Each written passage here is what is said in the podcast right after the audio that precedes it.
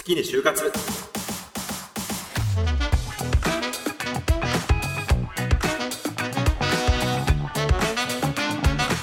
きに進もう。羅針盤ラジオ。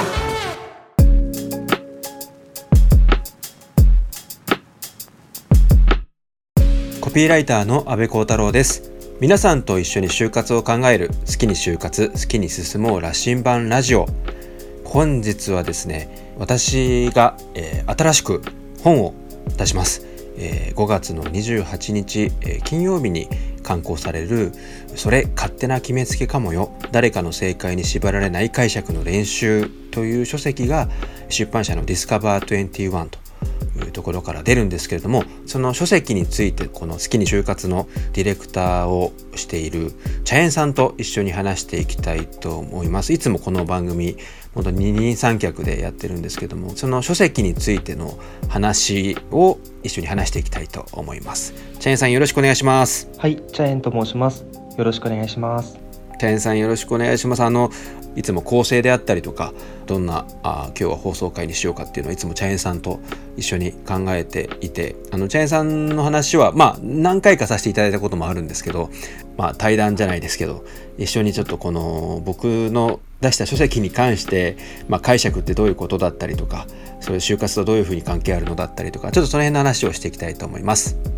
よろしくお願いします。じゃあ、茶園さんが、まあ、なんでしょう、僕が報告、こういう本が出ますという報告させていただいて、なんかこう、ファーストインプレッションというか気になったこととかから、なんかお願いしできますか？はい、まず、この書籍を読ませていただいて感じた率直な感想をお話しさせていただきたいんですけども、はい、安倍さんがこの書籍で書かれている内容ってコロナ禍で始まったこの番組で安倍さんが今までリスナーの皆さんに語りかけてきたことと相通ずるところもあって、うん、何でしょうその思いがギュッと凝縮されて形になったそんな書籍なのかなというふうに感じました。そうですねあの茶園さんと本当にこの番組スタートしたのって就職活動をしている学生の皆さんが、まあ、コロナ禍の中でめちゃくちゃ大変に状況だったりとか、まあ、まさに前例がないような中で就活しなくちゃいけない。少しでもなんか力になれないかなっていうところでこのね音声のコンテンツとして、まあ、ラジオというかポッドキャストで届けていこうというふうになったところから、まあ、ジェーンさんとはずっと話してきたので、まあ、今回書籍に書いてあることっていうのは、まあ、その根底にある思いっていうのはまさにそこでこういう状況に陥ってしま陥ったというか今世の中の状況が変わってきている中でどういうふうなね物事の捉え方とか考え方をすればそういう状況でもなお自分を前に進めることができるのかというか自分の考えを世の中に向けて伝えていったりとか自分の道をどういうふうに切り開いていけばいいのかなっていうのをまさにその解釈が必要だなっていうところで書き上げた本なので話し続けてきたことというエッセンスがねこの本の中にはその根底にあるんじゃないかなっていうふうなことは僕も思いますね。そうですよね例えばコロナ禍じゃなかったらこの本って完成していなかったかもしれないっていうことでしょうか？あそうですね。あのー、こういう形にはなってないと思います。すごく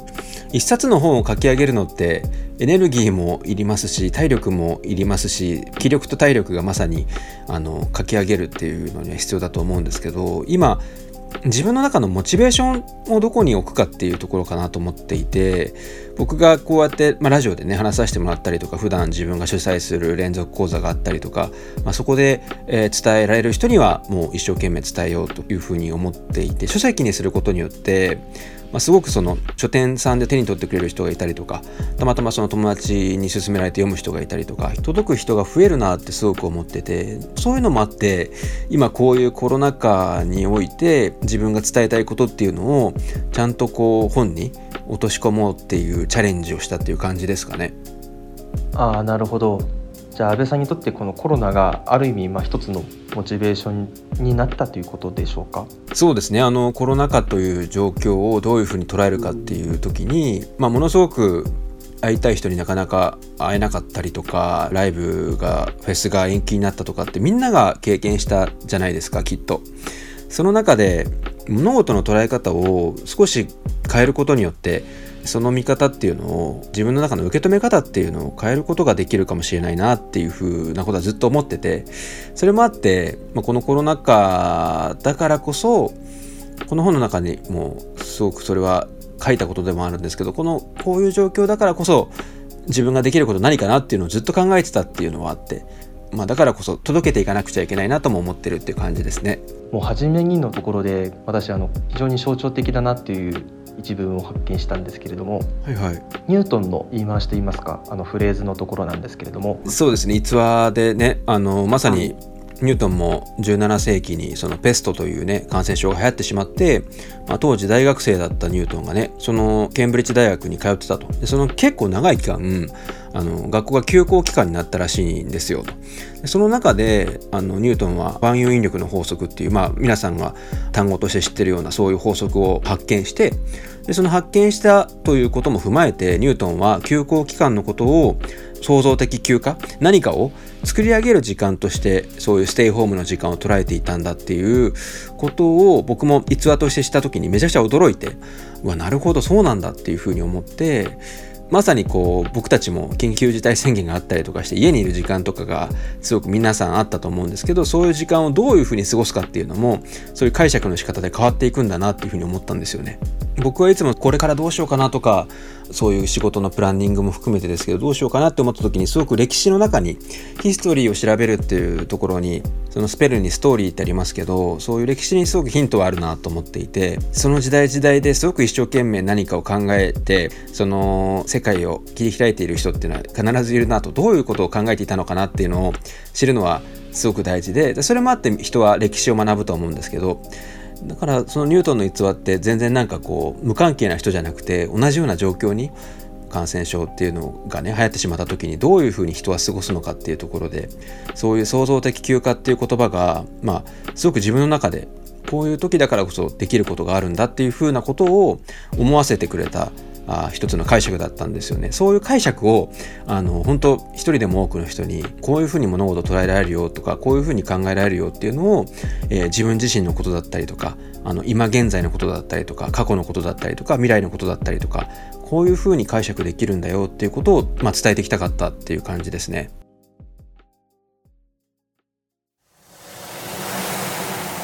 好きに就活好きに進もう羅針盤ラジオで今ちょっとフレーズとして上がってきた解釈という言葉なんですけれども、はいはい。まあ、この本の大きなテーマだと思うんですけれども、うんうんうん、安倍さんって解釈という言葉そもそもどういうふうに解釈されていらっしゃいますか？どういうふうに定義されているのでしょうか？あはい。えっとまあ解釈っていうのを辞書で調べたりとか検索したりとかすると出てくるんですけど、まあ、その物事の捉え方とかどういうふうに受け止めるかとかいうふうないろんな、まあ、そういうような意味合いが出てくると。で僕は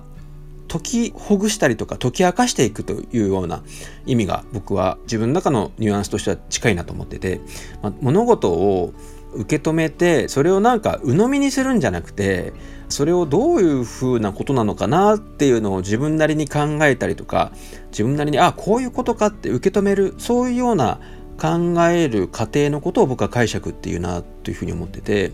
僕になんかこういうことですよねって言ってくれた人がいてあのよくなんかお父さんお母さんとかに物はよく噛んで食べなさいって言われるじゃないですか。ね、その噛んで食べるっていう咀嚼っていうことと近いんじゃないかと私は思いましたって言ってくれた人がいてまさにそうで物事をこういう状態だっていうことを丸飲みするんじゃなくて、まあ、コロナで外に出ちゃいけないじゃあ家にいなさいっていうことを丸飲みするんじゃなくてじゃあそういう状況だからこそこういうふうなことができるんじゃないかなっていう解き明かすマインドで咀嚼する自分の中で咀嚼するっていうことが、まあ、すごく解釈っていう意味合いにすごく僕の中では近いと思ってて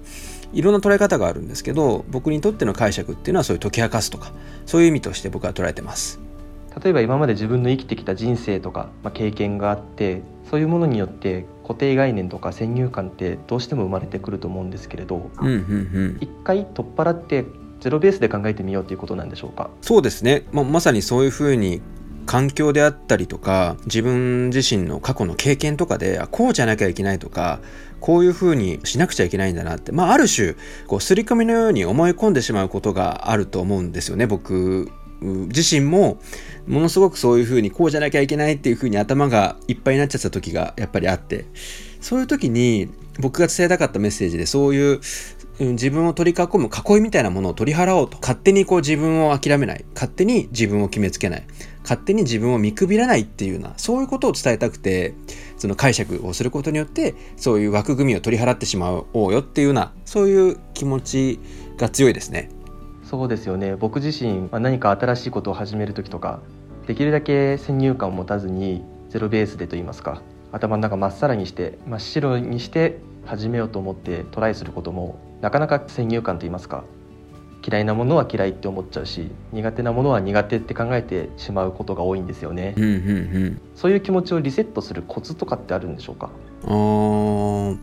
でも何でしょうね。あの何かをこう嫌だなとか嫌いだなとか遠ざけたくなってしまう気持ちっていうことにあのそれを無意識に思ってたことを自分で意識してみることから全ては始まるなと思ってて全然なんかそう思っていることを否定する必要は全くないと。まずそういう自分を受け入れた上でいやなんでそういうふうに思うのかな？どうして自分はそれを遠ざけたいと思うのかな？嫌だなと思うのかなっていうところの根っこの部分を掘り当てていくというか根っこの部分を遡っていくっていうのが非常に重要だなと思っていてそうするとはこうこうこういう理由だから自分はちょっと嫌だったんだなっていうことに気づくと。気づくことによってすごくすっきりしたりとか整理されたりとかするなと思っていてそういうふうに思えた時にじゃあこういうふうにしようかなっていう自分の中の自分に対する提案をすることができるんじゃないかなと思うのでやっぱ表面的な部分で立ち止まるんじゃなくてちょっとその手を伸ばしてその奥にある自分の本心とか本当の気持ちみたいなものまで手を伸ばしてみるっていうことがものすごく重要なのかなって思ってますね。そうですよね就職活動を始める段階の自己分析のところでそういう考え方をしてみるのも一つ手かもしれませんね。まさにそうであの物事を好きだなと思ったり嫌だなと思ったりとかすることでその奥底には自分の中のすごくモチベーションだったりとかものすごく自分自身の価値観みたいなものがあるとだその部分に立ち返ろうっていうことが解釈する上でとても大事だなと思ってて就職活動においても皆さんすごくあの自分が何をしたいのかっていうのをすごく聞かれたりとかエントリーシートでも志望動機はとかって聞かれたりとか自分の強みはとかってめちゃくちゃ聞かれると思うんですけどそういう時に自分に対してこう自問自答していくと思うんですよね。だその自問自答していくっていうことが思い込みとかをなんか引き剥がすことができたりとかそういう自分はこうじゃなきゃいけないっていうのを取り払うことができるそういうチャンスになるんじゃないかなっていうふうに僕は捉えてます。そういう自分自身を解釈するっていうことをものすごくあの僕自身が注力して書いたのできっと読んでいただいた方には役に立てるんじゃないかなっていうふうにこれはなんか僕自身がどういうふうに考えてかつて感じてたモヤモヤとかをすっきりさせることができたかっていう風なところをものすごく自分自身に見つめ直して書いたのできっと力になれると僕は信じてます。この書籍の中で仕事に名前を付けるっていう話があるじゃないですか。ああはいありますね。例えば安倍さんってその仕事ご自身の仕事でいうとコピーライターとかそういう職業とか今抱えてる気持ちとかに名前を付けるっていう行為ってよく意識的にされてきたのでしょうか？そうですね。あのー、僕がこの本の中に書いてある自分の仕事を解釈しようっていうのをまさに書いててで仕事って最初やっぱりあの就活している時とかって志望動機があり面接を受け気持ちを伝えて内定して実際に働き始めてっていう風になんか最初の方はこうウキウキするしドキドキするしやり始めるんだけど次第に慣れてくると日々のタスクをこなしていくのにいっぱいいっぱいになっちゃってその時ふと思うわけですよね。あれ？なんで俺私この仕事やってるんだっけって思うと思うんですよね。立ち止まると。その時こそ自分の気持ちを思い出してほしいなと。何のためにこの仕事やってるんだっけ？どうしてこの仕事をやるんだっけっていうところを思い出すためにも解釈っていうものをする。自分でもう一回解釈し直してあコピーライターってこういう仕事だから僕やってるんだっていうことだったりとかチャイさんだったらラジオディレクターってこういう仕事だから僕はそこに魅力を惹かれてやってるんだなっていう自分を納得させる意味でも自分自身で名前を付け直す解釈をするってことがめちゃくちゃ重要だなっていうふうに思っていてそれもあってですね僕はなんかちょっとふとうんって最近どうかなとかっていう思った時とかにちょっと今これどういう風になっていきたいのかなしていきたいのかなっていうのを解釈する上でもそういう風にこう自分の中でこういうことだよなって言葉にしてみるっていうのを大事にしてるっていう感じですね。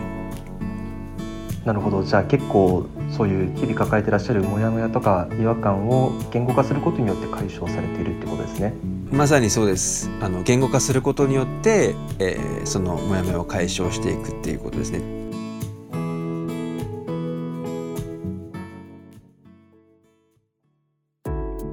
ありがとうございます。最後に、はい、この本どんな方に読んでいただきたいか教えていただけますか？はい。えー、今って世の中の状況が本当に不安定だと思うしやりたかったことが、